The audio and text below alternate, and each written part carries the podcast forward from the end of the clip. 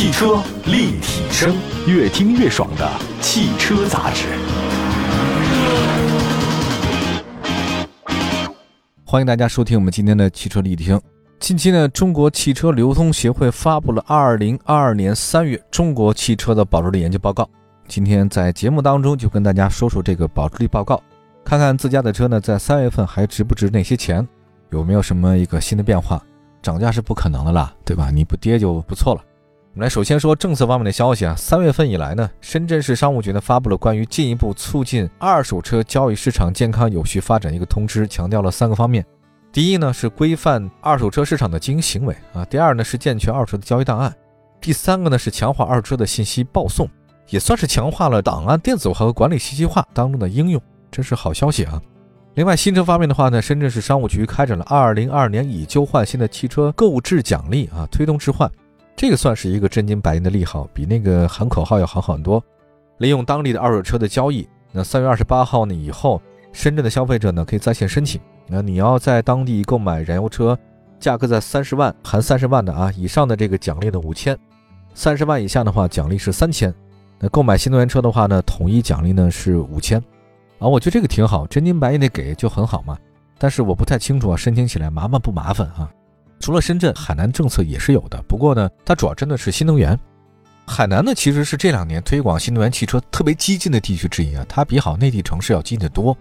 那么，二零二一年呢，像海南新能源的这个汽车渗透率达到百分之二十五点八，这个很高了，比那个全国平均水平要高不少。今年三月份呢，海南工信厅还推了多项举措推广新能源。呃，具体措施呢，比如说包括对 B 端的这个营运车辆，啊，企业的支持，给你补贴嘛，对吧？包括新能源的货车也给你补贴，也包括对 C 端消费者的在使用环境的补贴。此外呢，海南省新能源汽车监管平台呢，车辆的行驶里程和充电情况它都是有记录的，所以在核算经营方面非常精准。你海南在这方面发展是有优势啊，因为它毕竟是个岛，海南省啊，这个岛呢，大家去过海南岛开过自驾就知道了，它那个没有高速收费站，燃油那个税用啊全在那个油里面了。整个海南，而且它那个温度比较合适，不像北方新能源车啊，这一到冬天之后，它这亏电亏的比较厉害。海南一年四季这个冷也冷不到哪儿去哈，所以它整个的新能源的驾驶感受特别好。那除了这个政策以外呢，我们再来看看热点事件对三月份的这个二手车的影响。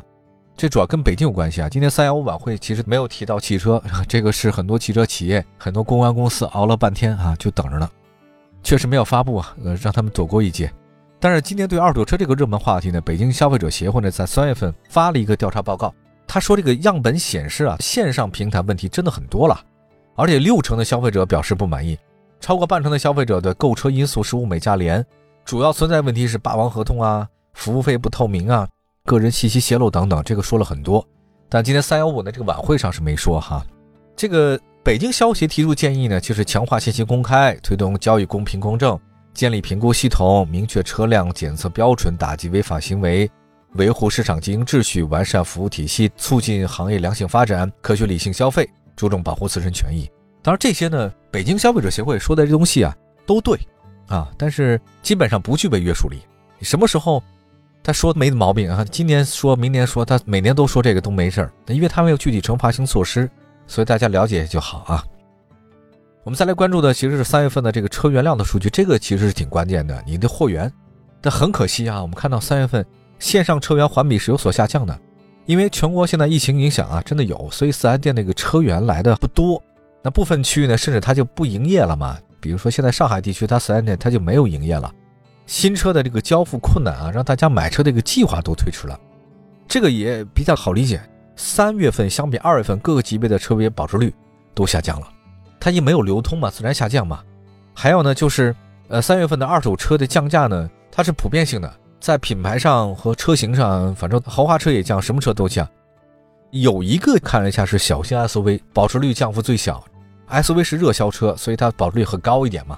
但小型 SUV 那便宜一点，所以这个车型是比较畅销的啊。车本来价格就很便宜了，价格就稳定吧。具体车型来看一下豪华品牌。豪华品牌呢是本月降价比较平缓的，雷克萨斯、凯拉克、特斯拉都是不错的。凯拉克呢虽然新车终端折扣比较大，但品质得到认可。如果以成交价来计算保值率的话呢，消费者呢并不亏。特斯拉呢有一个行为就是打击那个倒卖订单嘛，因为特斯拉特别抢手，所以很多黄牛就倒卖倒卖。哈哈，这个介绍我没想到。哎，我发现这个黄牛啊，朋友们，你们想过一个问题啊？黄牛真的才知道什么地方供需不平衡啊？以前呢是那个号贩子啊，后来曾经倒卖过这个房子、房票。最早那股市不有一个认购证吗，也是如此哈。你什么地方黄牛多，就说明这个地方供需特别不平衡。你看现在新能源车就是如此，就包括特斯拉，就说这个有黄牛哈。但是有一个问题，就客观上。特斯拉打击倒卖订单的行为是保护消费者的权益，但主要是新车跟二手车关系不大。你看这个就也很好玩啊！二手车市场这跟新车市场的差异在哪里呢？就二手车交易非常需要中间人，哎，你得给我服务啊。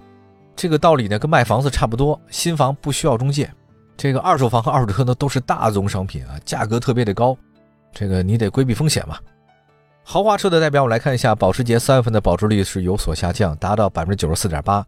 雷克萨斯呢，从二月份的百分之九十点一上涨到九十点七。然后就是奔驰、宝马都超过百分之七十，分别是百分之七十五点七、百分之七十一。奥迪表现也不算差，三月份的保值率呢是百分之六十八点八。路虎、凯迪拉克表接近啊六十二点五、六十二点六。英菲尼迪、沃尔沃、林肯都超过六成，讴歌、捷豹接近六成，都是百分之五十九。特斯拉呢，保值率呢是百分之五十八，DS 是百分之四十四，就三年保值率吧。DS 呢是所有豪华品牌当中是最不保值的。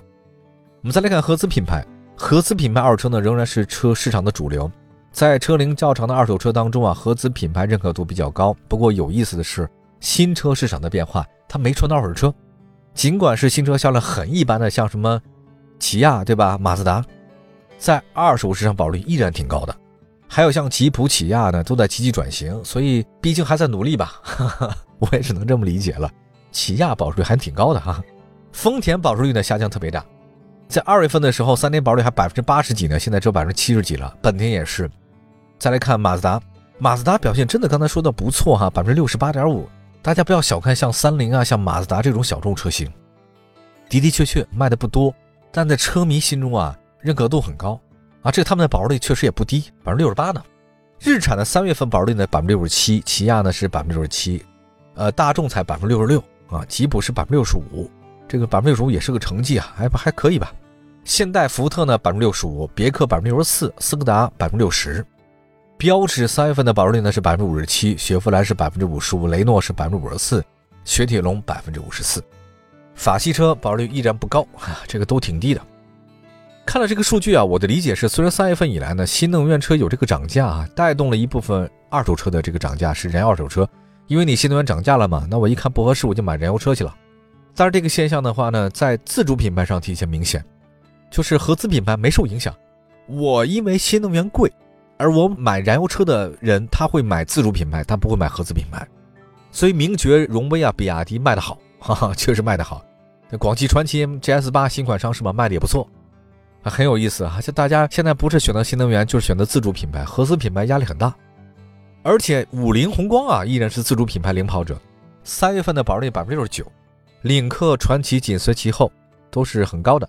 哈弗、启辰比较接近，百分之六十四，长安百分之六十三，蔚来的话呢也百分之六十二，名爵、吉利是百分之六十二，荣威呢是百分之六十一，比亚迪百分之六十一，红旗、魏、宝骏都超过六成，奇瑞最低百分之五十九。而且你现在看这个一线自主品牌，它的汽车三年保值率啊，跟合资品牌差不多了，真差不多。车开三年以后呢，还能有六成的价格能卖出去，这个已经很不错了。好吧，休息一下，我稍后我们关注的是豪华紧凑 SUV 的保值率，大家比较关心，马上回来。汽车立体声，这里是汽车立体声，我们的节目呢，全国两百多个城市呢，线上线下都落地播出，欢迎大家继续关注。刚才说到了是三月份的汽车保值率的一些大概情况，那么具体呢，再看看豪华紧凑 SUV 的保值率吧。这豪华车大家都喜欢，三月份呢，呃，大家特别喜欢的像雷克萨斯啊、奔驰啊、凯迪拉克啊，比如说那 UX GLA，还有包括那叉 T 四这几个车型保值率很出色，位居前三位。雷克萨斯的 UX 三年保值率百分之七十二，很高。这个奔驰呢 GLA 是百分之六十五，凯迪拉克叉 T 四呢百分之六十四，就算是本田的讴歌 CDX 也百分之六十三。你说谁比较低呢？是奥迪 Q 三比较低，哈哈哈。还有宝马 X 一也比较低。哎，在我这理解当中啊，宝马那个叉一卖的是不错啊，为什么三年保值率这么低啊？才百分之六十二。那更低的是谁呢？是林肯冒险家和捷豹 E-Pace，这个也很好理解。二线的这种豪华品牌的本身保值率就更低了，啊，六成就不错了。那很明显啊，我觉得不论是豪华品牌、轿车、SUV 啊，都还不错。我们再来关注一下新能源哈，三月份新能源车的保值率整体下降了，插电混动车型这个从二月份的保值率百分之六十一降到百分之五十四，纯电车从百分之五十一降到百分之四十八。我了解了一下。插电混动车型保值率大幅下降是什么呢？可能是因为新款车型技术明显攀升，加速了老旧车型淘汰。技术飞跃啊，主要体现在是不是高压快充啊？这以前老车没有嘛。那你有较高的续航里程和综合能耗，这个各方面都有。因为新能源现在它技术没有稳定，还在攀升阶段，所以你买老车的话，它保值率就肯定很低啊。大家买新不买老。对吧？在新车市场，新能源出现涨价潮，价格上涨同时呢，车的性能也提升了，性价比高了。所以呢，这么想想看哈，就是尽管新能源车它这个新车是越来越贵，但保值率呢却越来越低，是因为老车被淘汰了，技术不行了，你这个很难再用，不像燃油车这么多年都稳定了。另外再看一下啊，一年的新能源车的车龄，纯电动车保值率有所上涨，增长车型集中在两方面，第一个方面呢是新能源的微型车。第二个呢是三月涨价的车型，特斯拉、小鹏，这个保值率还不错。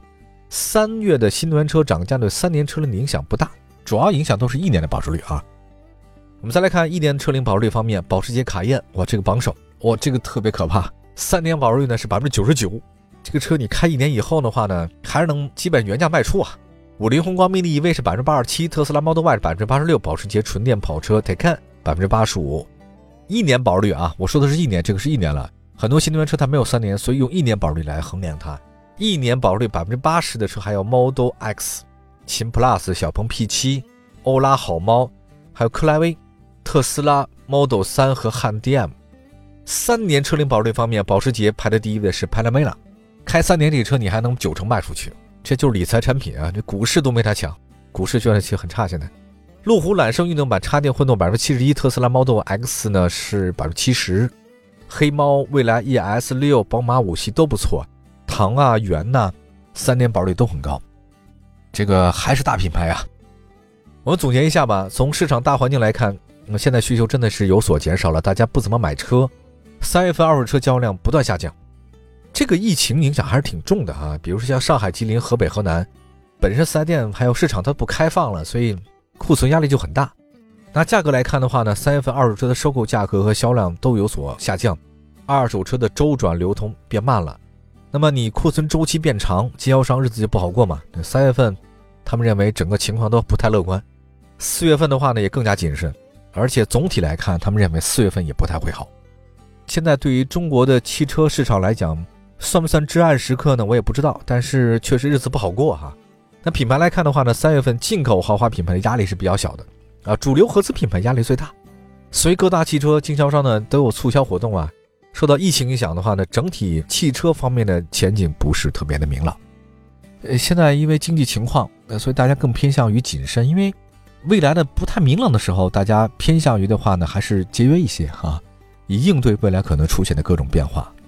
先过一点紧日子，等明朗以后，我们再放开手脚大胆，对吧？好，感谢大家关注本期的汽车立体声，祝福大家用车愉快。明天同一时间，我们节目中不见不散，朋友们，拜拜。